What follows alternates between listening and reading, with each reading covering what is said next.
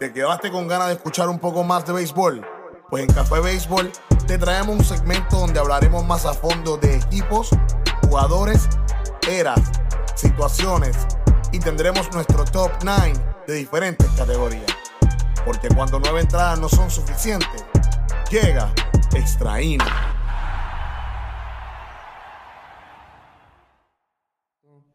Hola, saludos a todos. pues así empezamos, mi gente. Eh, sí, vamos a empezarlo, darle la bienvenida a toda nuestra gente. Eh, hoy yo creo que ha sido uno de los top más difíciles de hacer. Eh, como ya saben, ya hicimos la primera parte de este top, que fue el top 10, el top 9, perdón, internacional. Eh, donde estuvimos eh, teniendo jugadores de, Canadá, de, todo lo que es Asia, Europa. Así que hoy nos toca quedarnos en casa, en Latinoamérica. Así que, ¿cuál va a ser la, dinámica del episodio de hoy? Básicamente vamos a estar este, eh, tocando lo que es Latinoamérica en general, desde México hasta la Patagonia en Argentina eh, y todo, todo lo que es el Caribe. Así que, eh, sin más preámbulo, Milton, ¿cómo te encuentras, brother? Gracias por nuevamente estar acá con este servidor en, un episodio más de Extra Inning. Saludos, saludos, saludos a todos, amigos y seguidores de Café Béisbol. Este, bien contento y pues eh, me rompió un poco la cabeza en este torneo y un poco, yo, yo creo que van a haber muchos que se van a, se van a picar con este torneo este, porque piensa pues que hay jugadores que deben estar más arriba que otros, pero esa es mi opinión, recuerden, si usted quiere dar su opinión y quiere expresar cuál debería ser su top 9, puede ahí debajo, mira, en los comentarios, eh, dejar su comentario y dejarnos saber cuál es su top 9. Recuerde que esto es en base a la opinión de cada cual, no es algo que está escrito. Y nada, vamos, vamos ya. Definitivo, muchas gracias, Milton. Eh, yo le dije a Milton que teníamos que tener las canas del equipo de Café Béisbol tenía que estar en este episodio y le damos las gracias a, a Mr. Carrasquillo, a Sniper, este Carl, gracias por haber dicho presente. Para nosotros es bien importante eh, que haya este, una voz muy distinta, con mucha más experiencia que nosotros, naturalmente, eh, con, con, con, este asunto de, del béisbol y el deporte en general. Así que gracias por estar con nosotros, Carl. Chévere, chévere, encantado de estar aquí y verdad saluda a la fanaticada de Café de Béisbol. Y este episodio fue bien, bien un challenge, un reto tremendo porque no es fácil escoger nueve jugadores de tanta luminaria, ¿verdad? En béisbol que hay. So, pero vamos para adelante, vamos a darle bien chévere a esto. no, definitivo. para ver qué es lo que hay. Y para que la gente vea que eh, ya tenemos por ahí también la, la, la camiseta de Café Béisbol. ¡Ey! A ver, te cae también. wow, oye, la mía.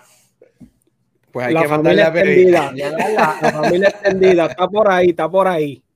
y, como, y como ya vieron y ya los que están escuchándonos a través de Spotify ya pudieron eh, escuchar una voz ya muy concurrida aquí en Café Béisbol, este Benjo de Velando Guira dijo, yo tengo que estar presente, pero con Benjo va a ser algo muy particular con, con su top 9. Bienvenido, Benjo.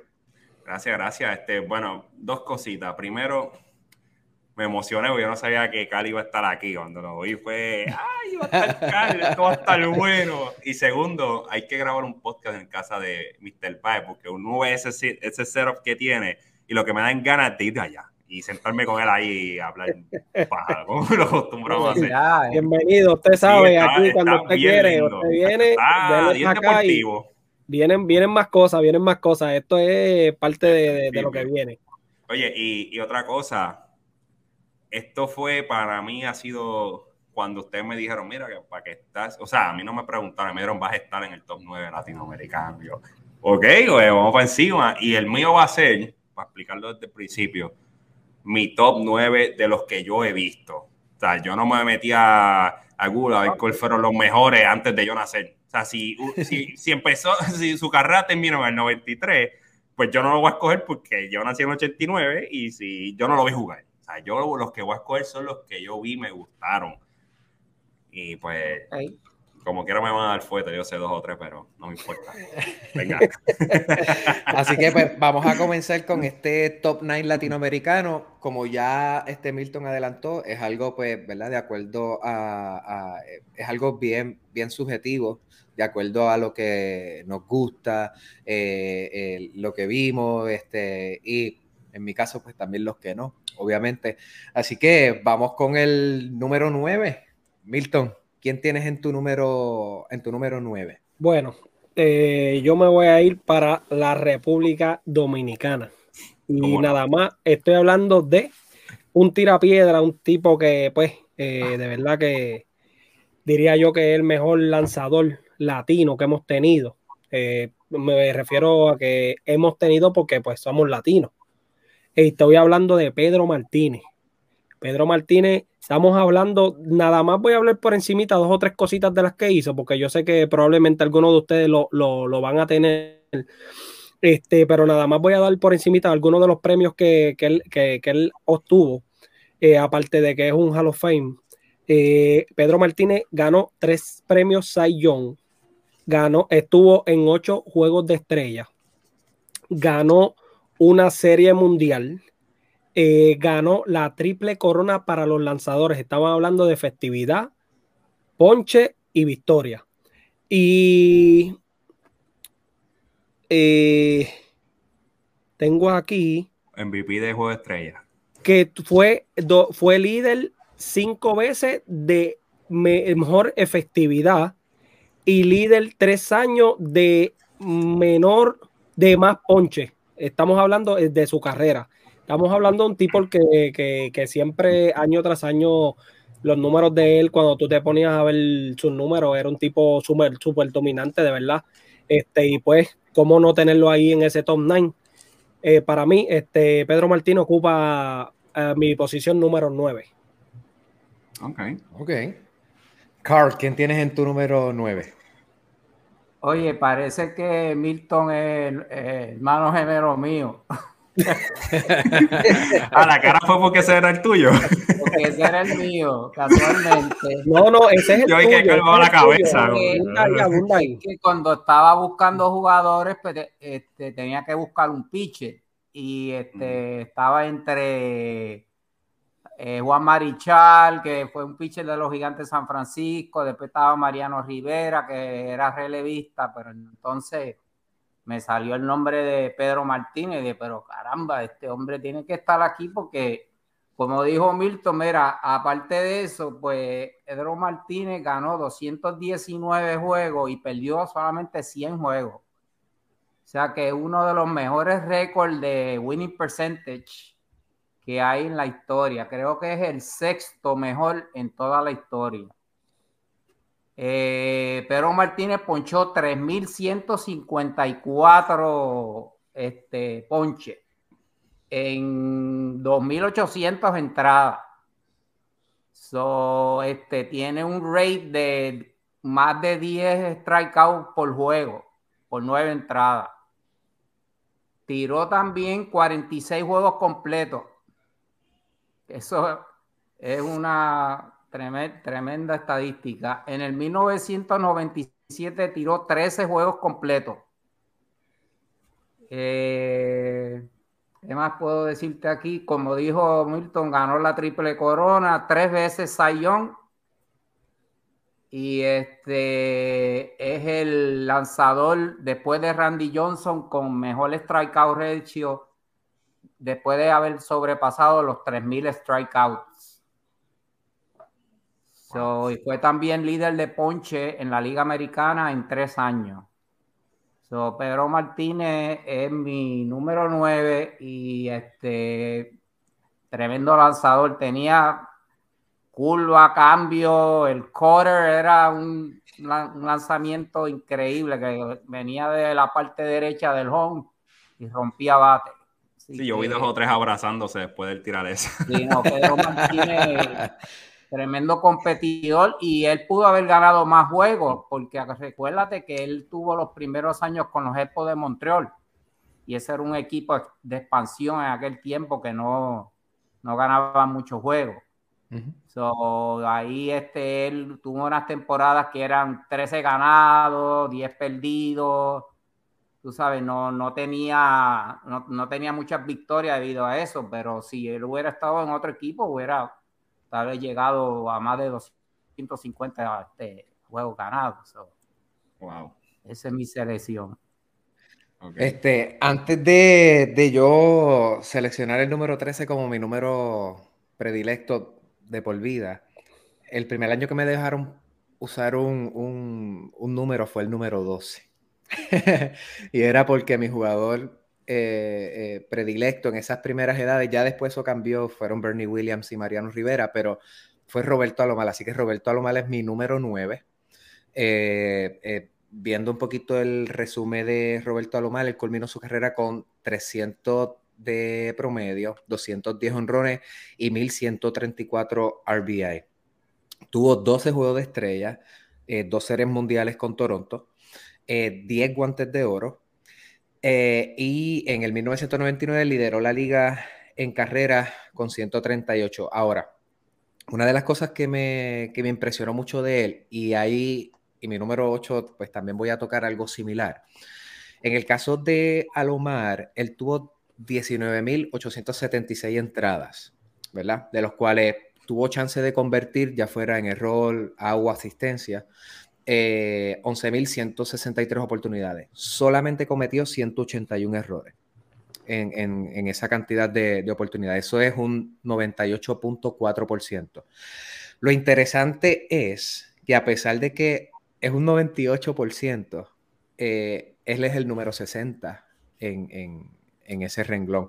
Eh, hablaba con Milton que Roberto Alumar era un segunda base bien ofensivo también. Y, yo creo que eso era un distintivo. Y aparte de eso, era, era bien difícil tener un, bateador que fuera zurdo. Así que cuando tú podías complementar eso, este, daba una mayor este, eh, amplitud ¿verdad? En lo que, en lo que es el juego. Eh, así que mi número, mi número 9 fue Roberto Alomar. Benjo. Bueno, yo lo puse por, si tengo uno de cada posición, ¿verdad? Pero eso fue lo más difícil, sacarlo del 9 al 1, pero vamos para encima. El 9 tengo mi shortstop, que viene siendo Miguel Aguagua Tejadas. Ok. Ese hombre tuvo un MVP, seis juegos de estrella, tiene un campeonato de Home Run Derby, tiene dos Silver Slugger y tiene un juego de estrella, un VP de juego de estrella. Tiene 2.400 hits, 307 honrones, bateada para promedio 285, 1.200 carreras, 1.300 RBIs. Lideró la línea, mira, este hombre siempre está en el parque. Lideró, mira, en, en el 99 jugó 159 juegos. En el 2000 jugó 160 del 2001 al 2006 hubo 162. Este hombre. Y aparte de eso, el field el, el por ciento de, de fildeo era 97-2. O sea, el tipo también no tenía guantes de oro, pero tampoco dejaba pasar mucha bola. Y por eso, aparte de que me gustaba cómo bateaba, pues ese es el mío. La guagua. ¿Tú sabes lo más que me gustó de Miguel Tejada, mano? Mm. Ah, cuando en la serie del Caribe, cuando lo poncharon allí en, el Roberto Clemente. ¡Oh, me fui tan feliz ese día! es que era un bateador súper super complicado y entonces cuando lo poncharon fue como que ¡So, Ese, ese es mi nombre, Miguel Tejada. Vamos con el, vamos con el número 8. ¿Quién tiene el número 8, Benjo? El 8, te tengo por aquí, es que a mí se me olvidaron. Ok, ya. El 8 anoche me acosté como a las 2 de la mañana, como te estaba diciendo, poniendo, buscando estadísticas y buscando nombres. Bueno, en la 8 tengo mi primer outfield, este lo voy a poner, lo voy a poner a center field. Y tengo a Carlos Iván Beltrán. Tiene este hombre, tiene ahí en un Rookie of the Year, tiene nueve All-Star, la Serie Mundial de 2017, tres guantes de oro, dos Silver Slugger, tiene 2.725 hits, 435 honrones, bateaba para 279, 1.582 carreras, 1.587 RBIs y 312 bases robadas. Aparte de que es de los de nosotros, el tipo era un caballo, de verdad. Y es de los, de los switch hitters más completos que, se ha tenido, que se ha tenido en, en, grande, en grandes ligas, que ha sido eh, impresionante. Y tuve la oportunidad de, de, verlo y compartir en persona una pelota de humildad. Así que mi experiencia, ¿verdad? Cada persona. Es buena la tuya. Sí, fue muy buena realmente y especialmente con, los, con los nenes, mano. Haciendo carne frita estaba, nada más te digo. Él estaba en esa, pantalón corto, tichel, haciendo de la suya tremendo. De verdad que sí, Carlos Beltrán. Este, pues mira, mi número 8. Eh, mi número 8, eh, este es el otro infield del que, que saqué esa estadística y este sí me impresionó mucho. Obviamente, este yo no lo pude ver jugar, eh, pero es el señor Luis Aparicio. comentaba, comentaba con Benjo que la canción de Rubén Blades lo menciona y me dice: Aparicio, yo sí, en la canción de Rubén Blades también. Luis Aparicio tuvo 13 juegos de estrella, fue novato del año, eh, ganó con Baltimore. Que Carl, me puedes corregir, pero esa fue la última serie mundial de Baltimore, 1966. Ah, de ahí te tengo que chequear, no estoy seguro. Porque yo no recuerdo si Baltimore la ganó, porque desde que yo tengo uso de razón. Yo creo que este, yo nunca he visto a Baltimore ganar. Desde que, desde que Carl Ripken ya no estaba ahí, yo no lo he visto ganar, así que. Este, tuvo nueve guantes de oro. Ahora, lo que me impresionó mucho de Aparicio. Aparicio lideró la, la Major League Baseball desde 1956 hasta 1964 en stolen bases. Obviamente después cuando Ricky Henderson entró a Major League Baseball, destruyó esa estadística. O sea, él hizo lo que le dio la gana con esa fue la... fue el último. En el 70 y en el 83 ganaron. Ah, pues mira, pues no fue el último, no fue el último. Este, Omar, si estás escuchando este episodio, perdona, disculpa. Saludito a los muchachos de, de Esporaros. Este, eh, lo que me impresionó es que de por vida, pues él tuvo 506 bases robadas, pero mano, robó, eh. Eh, redondeado a un 79%. Para mí eso fue bien interesante ver ese estadio. Sigue caminando, llega y sigue caminando por segunda. Un 79%. Este, y esta estadística yo se la adelanté a Milton por ahí cuando estaba hablando con él. Yo me puse a sacar este, y a mirar un poquito, eh, eh, porque esto me impresionó muchísimo. Él tuvo 22.408.2 entradas eh, jugando, ¿verdad? defensivamente, de las cuales pudo convertir 290, tuvo 12.930 oportunidades y cometió 366 errores. Eso es un 97.2%, es eh, número 84 eh, en, a, nivel, ¿verdad? a nivel histórico. Eh, sin embargo, lo que me impresionó de las 22.000 entradas, ¿verdad? 22 plus entradas, es que él es el número 3 en la historia, siendo el número 1 Derek Jeter, el segundo Omar Vizquel, pero Omar Vizquel es el número 1 en el porciento de, de, ¿verdad? de, de, efectividad eh, con un 98.4% de los chances a, a, convertir. Así que es bien impresionante. Eh, sé que Omar Vizquel, pues, eh, yo no lo tengo tan siquiera en mi top, pero fue bien impresionante poder ver eso en, en, en lo que era la ejecutoria. Eh, de igual eso tiene 11 guantes de oro. 11 tiene. De igual forma, ah, me huele que entonces está por ahí. No, es que estuve debatiendo mi shortstop con. Bueno, mi shortstop no, el, el... bueno, sí. Sí, el shortstop. Sí, eh, entonces, eh, en cuanto a asistencia, Luis Aparicio es el número 6 a nivel histórico con 8016. Eh, en cuanto a shortstop, está en la segunda posición. Eh, y en los out convertidos, 8110, número 15 eh, a nivel histórico. Así que seleccionó a Luis Aparicio quizás más por su defensa que, por, la, por la ofensiva. Así que ese fue mi número 8. ¿Quién tienes por ahí? Antes de que sigan, este, ¿te acuerdas que te dije que estuve hablando con, con Moncho y me puso a pensar con el shortstop? Era ese, estaba entre Vizquel y Tejada. Y nos pusimos a buscar los números y yo, ah, che, que está difícil. Pero no, me fui con Tejada. Es complicado, sí. ¿Quién tienes en tu número 8, Carl? Pues yo tengo a Roberto Alomar. Eh, básicamente han dicho lo que, ¿verdad? Mayormente sus números, para añadirle a lo que se dijo, eh, Alomar era, yo creo que ha sido la segunda base con mejor defensiva que ha pasado por la historia de las grandes ligas, incluyendo a Jackie Robinson y a Joe Morgan. Eh, Roberto Alomar ganó 10 guantes de oro, ganó 4 eh, Silver Sluggers, eh, dos, campeonatos de serie mundial, 12 veces All Star, fue el MVP de la serie de división de la Liga Americana en el 1992 y tuvo 10 temporadas de 300 o más de promedio. So, Roberto Alomar verdaderamente era la bujía del equipo de Toronto y, otro aspecto que no mencionamos era que Roberto Alomar era un excelente robador de base durante sus eh, principios de año cuando estaba con San Diego.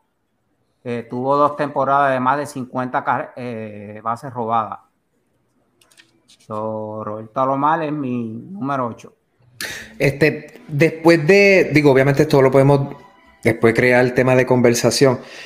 Yo creo que una soltura en la segunda base después de Alomar, yo la vi en Robinson Cano. Esa soltura de jugar la segunda base que lo hacía ver tan fácil. Este, Y muchos fanáticos de los Yankees se molestaban por eso, porque parecía que él no se esforzaba. Pero eso podemos hablarlo después, que eso es, eso es un temita. un pivoteo, un pivoteo como effortless. Exacto. exacto. Y él cogía la bola y no se ajoraba, no, o sea, no se veía esa, eh, esa prisa de soltar la bola, pero que era efectivo en el movimiento. Sí. Milton, ¿quién es tu número 8? Bueno, me voy otra vez para República Dominicana con otro lanzador. Estoy hablando de Juan Marichal. Eh, los números son bastante similares a los de Pedro Martínez, pero cabe destacar Pedro Martínez tuvo o jugó más que lo que jugó Juan Marichal. Eh, Juan Marichal, eh, líder de la Liga Nacional en el 1968. Tuvo 10 All-Star Games y fue líder de festividad en el 1969. Tiene de por vida 2.303 ponches. Tengo aquí que su efectividad de por vida es de 2.89. La de Pedro Martínez fue de 2.93. Eh, tuvo 244 juegos completos. Estamos hablando, claro, para que tú veas cómo ha cambiado el tiempo. En los tiempos de antes, la mayoría de los pitchers abridores buenos completaban el juego. Ahora los pitchers hoy en día lo más que te tiran son 6, 7 entradas y vámonos, que ya apenas, a duras penas duran 6, 7 entradas. Estamos hablando de un tipo que completó 244 partidos completos de 457 juegos que inició. Cabe destacar, tuvo 243 victorias, apenas 142 derrotas. Estamos hablando de un lanzador también bien efectivo. Tiró 3.507 entradas. Estamos hablando de un tipo que, yo digo que en los tiempos de antes, esas lesiones de ahora, esos tomillón y eso, eso mm. apenas existía, de verdad. Este, porque créeme, 200, para tú ver un pelotero que inició de los 95 para acá o del 2000 para acá, Vamos a ponerlo del 2000, del 2000 para acá. Háblame de un algún Hall of Fame que tenga tantos juegos completos del 2000 para acá. No lo podemos buscar y si aparece uno o dos es mucho. Para mí, este Juan Marichel se queda con en la posición número 8. Ok. Bueno, yo creo que yo me voy a adelantar aquí un poquito, porque básicamente mi posición número 7 eh, se me hizo bien difícil realmente acomodar los 7 y 6 este, se me hizo complicado. Pero mi número 7 es Pedro Martínez. Eh, realmente, Pedro Martínez, de los pitchers que yo tuve la oportunidad de ver, eh, como fanático de, de, Nueva York, no me gustaba tenerlo en contra. Obviamente cuando comencé a verlo un poquito más. Pero luego de, de seguir viéndolo, fue un pitcher que, que admiré mucho. Eh, eh, y ahora de retirado lo admiro mucho más porque con él he tenido la oportunidad de, a través de los diferentes videos, él, él ha estado, no sé si todavía lo está, yo supongo que sí, está trabajando para, estaba trabajando para MLB Network. Ajá, y entonces, este, muchas de, de, de las cosas que él enseña de la mecánica y demás, es bien impresionante.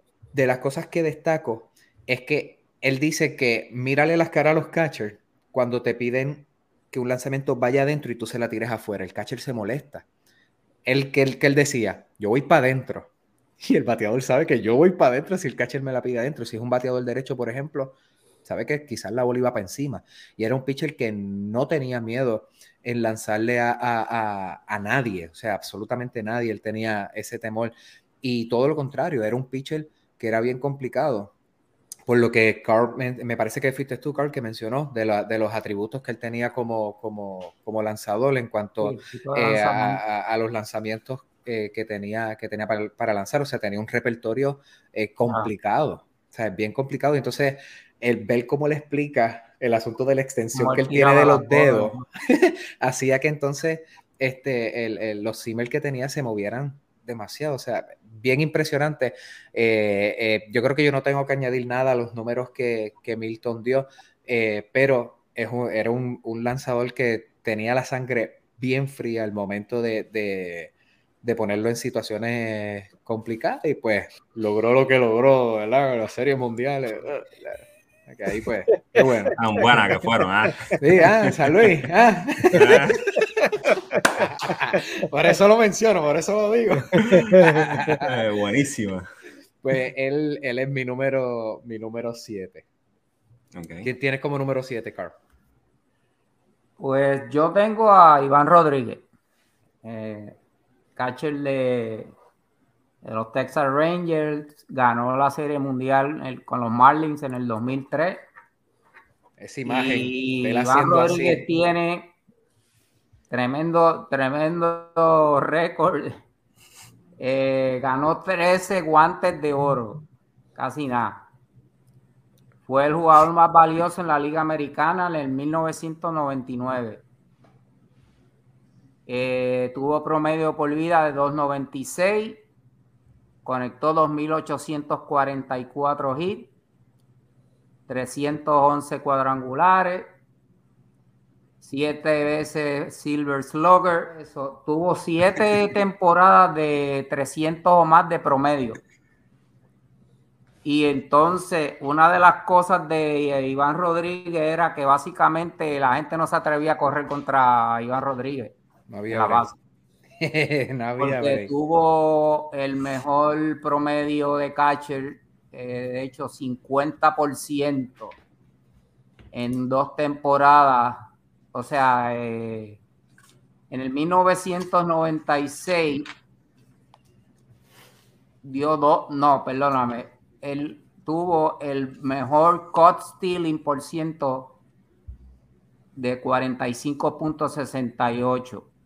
Aparte de que también, otra cosa, eh, tiene récord en una temporada de más este, apariciones al plato por un catcher.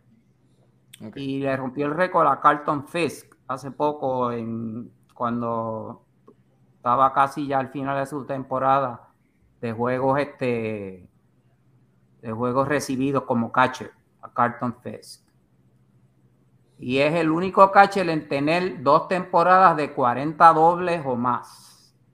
El único catcher en la historia tuvo 639 apariciones al plato, que es un récord en el 1970, eh, que era lo que le estaba diciendo eh, de apariciones al plato eh, como catcher. 2.427 tiene. Es el récord de Iván Rodríguez con más apariciones como catcher, porque sabemos pues, que hay peloteros que son catcher, a veces los ponen a batear de DH. Añadiendo ese dato, porque también este, pues, tengo algo por ahí más que abundar sobre él, ya mismo sabrán. Sí, y para terminar, en el 1997, como catcher, fue líder en carreras anotadas, carreras empujadas, hits y doble. So, básicamente, Iván Rodríguez, como ustedes saben, es un Hall of Fame. So, ese fue mi. Y era indiscutible ese número 7 ahí.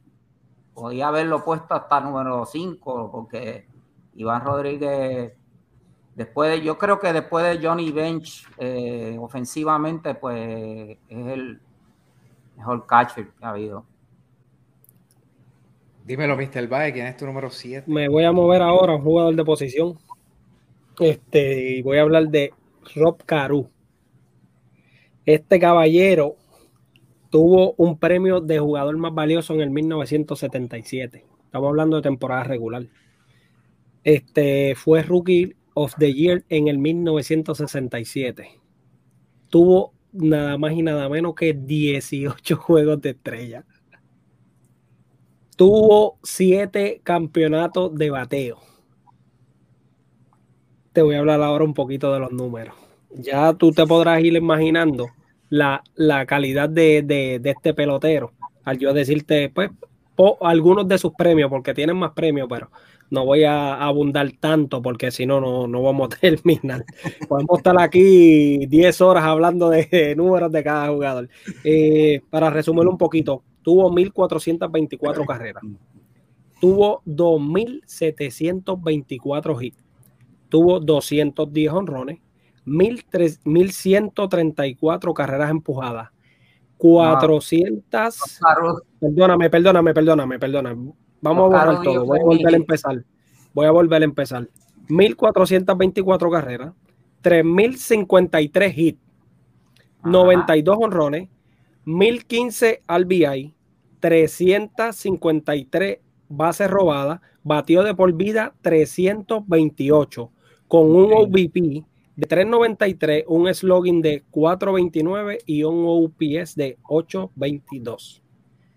Así que Ross se queda con mi posición número 7. Eh, no voy a abundar más sobre él porque, pues, como ustedes saben, no lo vi jugar, pero sí, ocupa mi posición número 7. Dímelo, ven yo. Bueno, yo tengo ahora un, el right mío. Ya tengo el right mío en la número 7, que es Samuel Peralta Sosa. El hombre tiene un MVP, 7 juegos de estrella, campeón de la competencia de honrones, 6 Silver Slugger, tiene un Major League Player of the Year, tiene 2.400 hits, 609, 609 honrones, bateaba básicamente para promedio, 273, 1.475 carreras, 1667 RBIs y 234. Que oye, 273 para un bateador de poder no es nada mal. Sí, entonces lideró la liga en carrera en el 98, 2001, 2002. Lideró la liga en jonrones en el 2000 con 50 jonrones, en el 2002 con 49. Y entonces, miren estos años, es que bendito, es que la competencia estaba dura, pero en el 98 no lideró, no, no lideró y tuvo 66 honrones. En el 99 tuvo 63 y no lideró. Y en el 2001 tuvo 64 y tampoco lideró.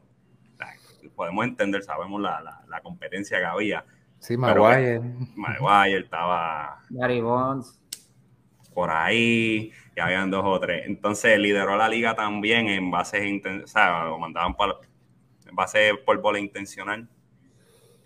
Este, lideró varias veces, en RBI lideró en el 98 con 158, en el 2001 con 160 RBIs y también lideró esta estadística, la puse ahí porque no todo puede ser positivo. En el 98, el 97 y el 99 lideró la liga en, en ponchete. 174 en el 97 y 171 en 98 y 99. Que el tipo lo ponchaban bastante, pero cuando la conectaba iba para afuera. Así que, fanático de Javier Baez, no se sientan mal porque Javier Sosa también lideró también en ponche la liga. no se sientan mal no con Javier Baez. que tenía Sosa. Eso, eso, no se puede, eso no se puede discutir. Por eso es mi 7. Sammy Sosa. Lo pude ver jugar y tenía hasta el juego que se llamaba Triple Play 2000, que él era el que salía en la portada de PlayStation 1. Con, Gabriel nos pasamos jugando ese. Estaba durísimo. ¿Quién es tu número 6, Milton? Eh, Mr. Martínez. Eh, ah, voy a empezar yo con el número 6. El, el, dio Pedro Martínez. El tuviste a Pedro Martínez, ¿verdad? Fue el 7 tuyo. Mi número, sí, mi número 7 fue Pedro Martínez. Me voy para Panamá. Nada más y nada menos que el líder de todos los tiempos en juegos salvados. Estoy hablando de Mariano Rivera, caballo, el siempre confiable. Llegábamos a la novena entrada, ganando el equipo de los Yankees. Cierra que nos vamos. Esto está al otro lado. Eh, Mariano Rivera, 13 juegos de estrella, cinco veces campeón de la Serie Mundial. Eh, ganó el MVP de la Serie Mundial en el 2003 y tres años lideró la liga en juegos salvados. Tuvo 82 victorias, 60 derrotas. Eh, tuvo, tuvo 652 partidos salvados. El líder de todos los tiempos. Tuvo una efectividad de por vida de 221. Tuvo 1283 entradas lanzadas y tuvo 1173 ponches de por vida. Estábamos hablando de que este hombre, te puedo decir que de 10 veces que tú le dabas la bola, este hombre te salvaba 9. Y eso era algo de verdad que ningún equipo quería venir a enfrentarse a Mariano Rivera perdiendo en la última entrada para tratar de, así fuera por una sola carrera. Ese tipo, aparte de un solo año que, que se lesionó de las demás temporadas de Mariano Rivera, ese tipo era otra cosa de verdad. Este, y de hecho, estaba hablando fuera de cámara con Mr. Martínez.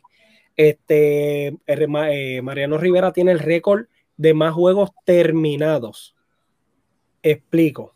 Juegos terminados me refiero que tal vez lo usaron en algún momento eh, ganando un juego por cuatro carreras o cinco carreras, por ponerte un ejemplo. Terminaba, él terminaba tirando el juego, no contaba juegos salvados, pero sí contó como juego terminado. Tiene el récord de todos los tiempos de juegos completados. Son 952. Eso es así. Este, lo estaba viendo y lo estaba hablando con Mr. Martínez porque no sabía bien qué, qué estadística era esa. Y es GF, es Game Finished, que son los juegos terminados y de verdad que, ¿qué más puedo abundar? Pues yo puedo, yo puedo. Mariano Rivera se queda con el número 6. Yo puedo, yo puedo añadir algo. Espérate, espérate, yo primero, yo primero, yo primero. Ese, ese era mi 6. Dale, sigue, Martina, para que tú sigas, porque no voy a decir nada. No, pues mira, este, algo que sí se puede añadir es que Mariano Rivera, este, ¿verdad? Yo no, voy a decir nada de que me guste, porque yo creo que eso ya todo el mundo lo sabe. Este, eh, Mariano Rivera pudo haber tenido eh, más juegos salvados. Lo que sucede que a diferencia de cómo sucede con muchos pitchers ahora, que ya te traen con un rol específico, eh, ¿verdad? Como, como ha sucedido con algunos pitchers, que mucha gente ha hablado que Craig Kimbrough este, eh, eh, tiene muchísimos juegos salvados, etcétera, pero ya muchos jugadores ya vienen con, con, con su rol específico.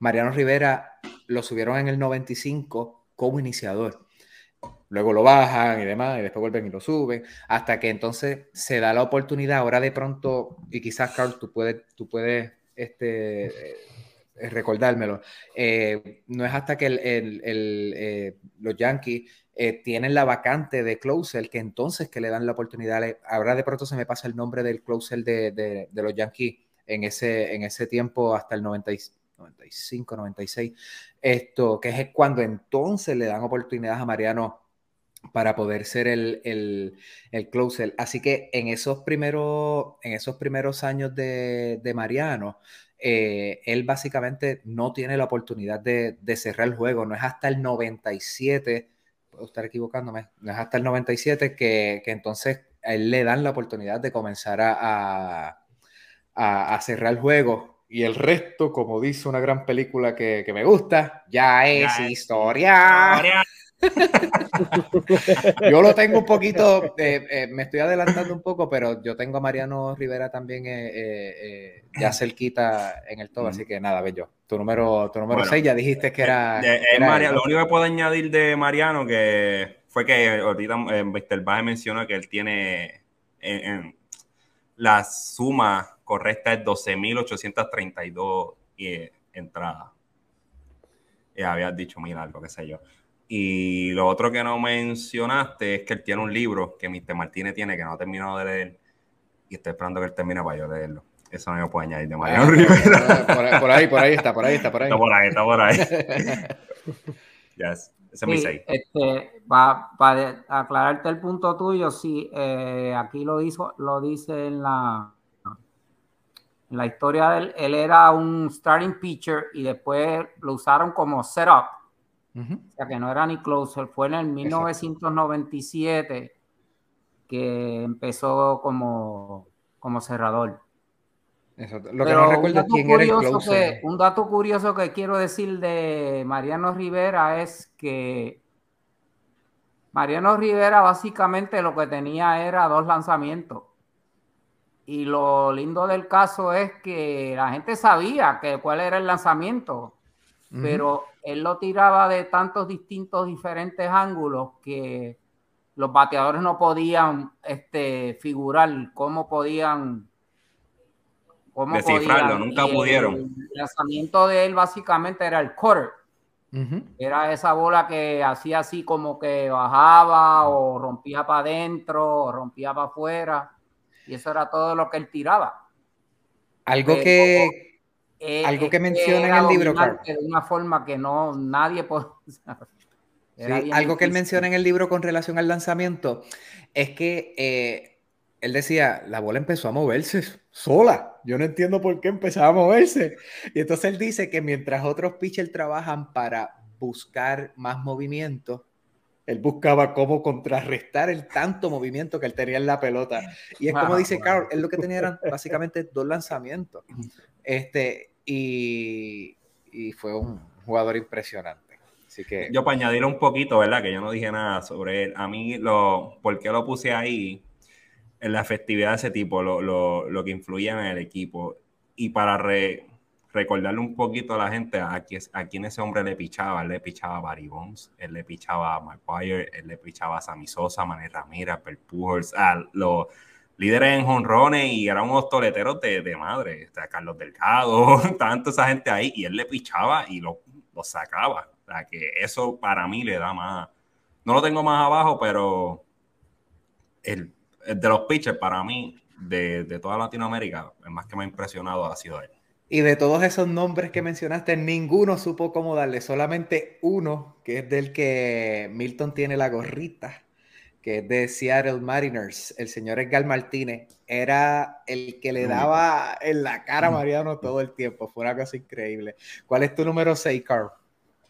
Bueno, mi número 6, me, ah, este, me fui para Venezuela ahora. Y es el señor Miguel Cabrera de los Tigres de Detroit. Miguel Cabrera empezó de bien jovencito, como ustedes saben, este, jugó en la Serie Mundial con los Marlins en el 2003 y fue este, campeón en esa, en esa temporada de los Florida Marlins. Luego, pues pasa a Detroit y ahí fue que, ¿verdad? Este, se convirtió básicamente en el toletero que, que vamos a decir aquí, 12 veces, 100 eh, carreras o más empujadas, 10 veces, 30 o más honrones, 11 veces, 300 o más de promedio. Eh, tiene un total de 1.804 carreras empujadas. Actualmente Miguel Cabrera todavía no se ha retirado. Eh, este año conectó su honrón número 502, eh, es lo que tiene ahora, y tiene 2.987 hits. Eh, a Miguel Carrera le faltan 13 hits para convertirse en el séptimo jugador en tener 500 honrones y 3.000 hits. Aparte de eso, como ustedes saben, eh, Miguel Cabrera ganó la triple corona, que ha sido el último jugador en ganar la triple corona en el 2012. Y fue dos veces este, líder en jorrones y líder en carreras empujadas. También tiene cuatro títulos de bateo, a añadir a, a, su, a sus logros. Y dos veces eh, jugador más valioso de la Liga Americana en el 2010 y en el 2013. So, Miguel Cabrera, tremendo toletero, y esa es mi selección como número 6. Eh, mi número 6, eh, yo creo que no tengo que añadir mucho porque ya este, básicamente Milton dio todos los, datos, es Juan Marichal, que por eso les dije que se me hizo complicado cuál iba a poner número 7, número 6. Este, eh, así que ese 7 y ese 6 puede estar hasta invertido realmente.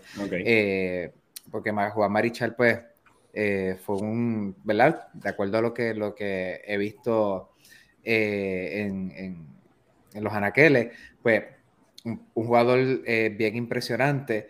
Eh, lo único que, sí podría añadir, que no sé si Milton lo, mencionó, fue la temporada del 63, que él perdió solamente 8 juegos, ganó 25 y lanzó 321 entradas. Hoy día, para que un te lance eso, eh, realmente eh, es bien, bien complicado. Eh, naturalmente, la única razón, si, puede, si podría decir algo, la única justificación que encontré para ponerlo por encima de, Pedro Martínez fueron los juegos completos. básicamente lo que yo estuve viendo que, que tiene básicamente por encima, porque a pesar de todo, pues Pedro Martínez tiene más ponches que él en menos cantidad de entradas. O sea que, que ahí en esa parte, pues hay unas estadísticas que te dicen eh, que se va por encima y otras eh, que no. Este, así que, pues, mi número 6, Juan Marichal. Benjo, ¿quién es tu número 5? El 5. Bueno, pues el 5 para mí es Manuel Aristides Ramírez. Mari Ramírez. Es más fácil. Estás diciendo los nombres completos. Yo me quedo, ¿quién es ese? ¿Quién es ese? Que diga el apellido, que diga el apellido. ese, ese, es mi left field. Tengo a Manny Ramírez. Este, pues ese hombre tiene MVP de Serie Mundial, tiene 12 apariciones o estrellas, dos series mundiales, tiene 9 Silver Slugger, un título de bateo, 2.574 hits, 555 honrones, un promedio de bateo de 312 en toda su carrera. Con 1544 carreras, 1831 RBIs y no corría mucho, lo único que tenía eran 38 bases robadas. Ese hombre lideró la liga en honrones en el 2004. En RBI, en, lideró la liga en RBI en en el 99 y lideró la liga en promedio de bateo en el 2002 con 349. Y no fue su mejor año, el mejor año fue en el 2000, que promedió 351. Que ese hombre, ¿qué más te puedo decir? E, ese, ese año, ese, eh, ¿qué año fue el que tú mencionaste que lideró? 2004. el 2002. No, eh, que de lo que mencionaste del 2004. No, no, yo no mencioné nada de 2004 aquí. Yo no, ¿No fue 2004? Ah, es que pensé como le ganaron a San Luis, pero no sabía. No, no, no, no. yo estoy hablando en 2002, que fue 349, y su mejor año fue en el 2000, que fue 350. En 2004 tenía algo, ni lo, ni lo apunté.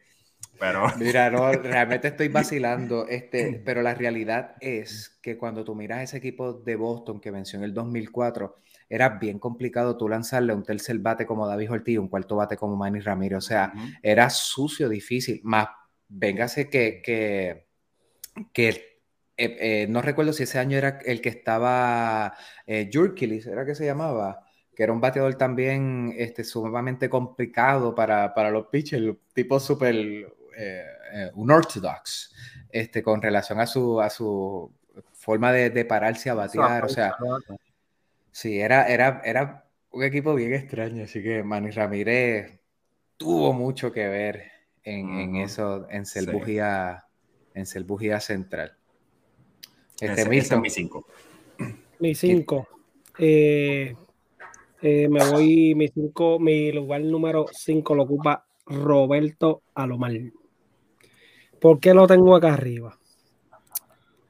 Estamos hablando del, del mejor segunda base defensivo de todos los tiempos. Y no solamente eso, mi hermano. Ya Carl habló de los números de él ofensivamente. Y cuando yo miro lo completo que era este hombre, este hombre era durísimo. Este hombre eh, fue rookie, eh, no, perdón.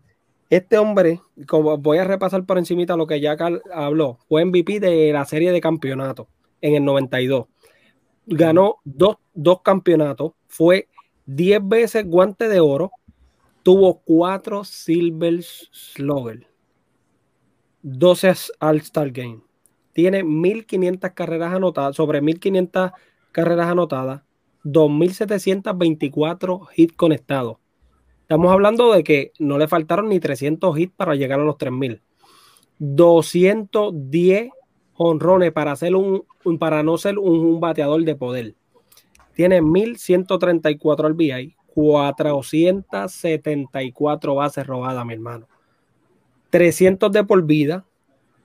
Tuvo 371 de OVP, 443 de login y 814 de OPS. Estamos hablando de, un, de una máquina, de un fenómeno, tengo que llamarlo, porque el tipo hacía de todo, robaba base, daba palo, bateaba para promedio, eh, la defensiva ni se diga, un jugador de verdad que tiene las cinco herramientas, no, no había por dónde tú decir, de pero este tipo está, está, bajito en esto, lo otro, tipo súper completo. Y, lo, y de la manera que él fildeaba, que veía, hacía ver este, el fildeo, de verdad es algo, un tipo fenomenal. Y Roberto Lomar ocupa mi posición número 5. Yo no sé si tenía las cinco herramientas, porque eh, bateo con poder no era algo que fuera como que súper Dio 210 honrones de por vida. Estamos hablando, ¿tú sabes por qué pienso que, que, un jugador completo? Porque él no era un bateador de poder. Y para tú tener 210 honrones, compara, yo, yo lo comparo con Roscaru, que batió 328 de por vida, que tiene más de 3.000 hits. Roscaru lo que dio fueron 92 honrones. Y entonces yo veo a Roberto Lomar con 210, pues yo puedo decir que es un tipo que es completo, ¿me entiendes? porque para hacer a, Roberto Lomar nunca se catalogó como un bateador de poder, ¿me entiendes? Ni un, no un tercero o un cuarto bate. Pues yo puedo decirte que el tipo era súper completo, de verdad. Eh, Carl. Eh, bueno, aquí puede ser que sea controversial y la gente diga, no sé, hasta aquí pero mi número 5 es Adrián Beltré. ¿Pero por qué? Si Adrián Beltré tiene todo lo... lo, lo... Ay, no. Yo me puse a mirar los números de este hombre y este, ahora mismo él es el jugador número 17 en hits conectado este, de todos los tiempos. Eh, tiene 3.166 hits, mi hermano. 286 de promedio por vida, 477 honrones y 1707 carreras empujadas. Al momento de retirarse, Adrián Beltré es la única tercera base en la historia con 3.000 hits y 400 honrones. Y eso es bastante decir cuando tú tienes este, gente como Mike Schmidt, como, ¿verdad? Una serie de jugadores, inclusive me puse a buscar los números de Mike Schmidt porque no, no, no pensaba que Mike Smith y Mike Smith no llegó a, a 3.000 hits. Sí tiene más honrones que Adrián Beltré, pero no tiene los, los, hits. Y una cosa de Adrián Beltré es que él durante mucha de su carrera, él jugó lesionado. Pero si tú miras los, los números de él en, su, en sus años, jugó casi todos los, jugaba casi todos los juegos. So, este, también fue escogido 11 veces al juego de estrella. Eh, no, perdóname, perdóname tuvo nueve temporadas de 100 o más carreras empujadas y este y 10 temporadas de 30 o más honrones. Estamos hablando de, de un hombre consistente de, promedio de, carreras empujadas, de, de de slogging.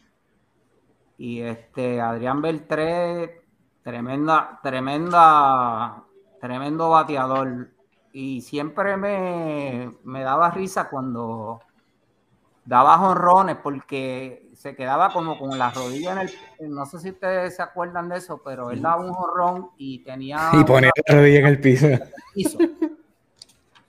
y mientras esa rodilla estaba en el piso era que la bola iba más lejos una forma increíble ese es mi número 5 y era un, y era un jugador divertido. Y también, ah, cinco guantes de oro también, que se me olvidó este, mencionar ese detalle. Cinco guantes de oro. Era un jugador muy divertido de ver también, Carl. O sea, era un tipo bien alegre en el terreno, bromeaba con todo el mundo. Cuando se molestaba, se molestaba. Pero le tumbaba la gorra, le daba con el guante. Adrián Beltré era bien, bien. Sí, yo estoy riendo porque vi, eh, vi muchas veces cuando le quitaban la gorra y se enfogonaba y le daba por el guante o algo, o los empujaba para sacarlo de la base, siendo ya había habiendo tiempo. Y de verdad que siempre le gustaba hacer mucha broma. De verdad se le iba detrás corriendo a los, a los jugadores, a los fildeadores a veces. De verdad que era, se disfrutaba el juego, se disfrutaba el juego. Sí, siempre tengo la imagen de cuando él va corriendo y, para así de cantazo. ¿eh? Eso fue bien, bien, bien gracioso. Este, pero era un tipo bien divertido de ver jugar. Eh, pues mi número, mi, número 5 es el Sandman, es Mariano Rivera. Esto, yo creo que yo no tengo que añadir esto más nada a lo que ya, ya hemos añadido. Eh, siempre me quedé con las ganas de poder verlo jugar en, vivo, ¿verdad? En, persona. Eh, siempre me quedé con el aquel de escuchar la música de Metallica cuando él entraba. Eh, que fue algo bien característico de, él, que como dato curioso, como dice Milton, este, él no seleccionó nunca esa canción. Este, esa canción fue la misma gerencia de los Yankees, quienes básicamente un día él salió y se la pusieron, así que siempre fue el Salma y cayó como anillo al dedo. Ahora cuando Chapman sale, ponen un montón de en el estadio como fuego y qué sé yo, este, cuando sale el misil, pero eh, nada como... Misiles, que es lo que le dan. suave, suave, que Milton se prende, tú sabes. está muy callado, a si algo. No, no, tranquilo, es que en la realidad, de verdad, así mismo como en la baja y Poncha, así mismo también va cuando le dan. Pero la, la chaveta es que le están dando mucho. No, este, ah, es que se está intercambiando los papeles, le están dando más de lo que él está ponchando. ah, pero Mariano Rivera realmente mi jugador predilecto, la razón por la cual me gustan los Yankees, eh, por esos dos individuos que mencioné ahorita, ¿verdad? Mariano y, Bernie Williams. Así que este, él es mi número mi número 5. Yo creo que ya lo dijimos todo o la mayoría de las cosas este, sobre él. Eh, ben, yo sí, tengo que terminarme ya el libro para entonces podértelo, podértelo pasar. Estamos, estamos, estamos en eso.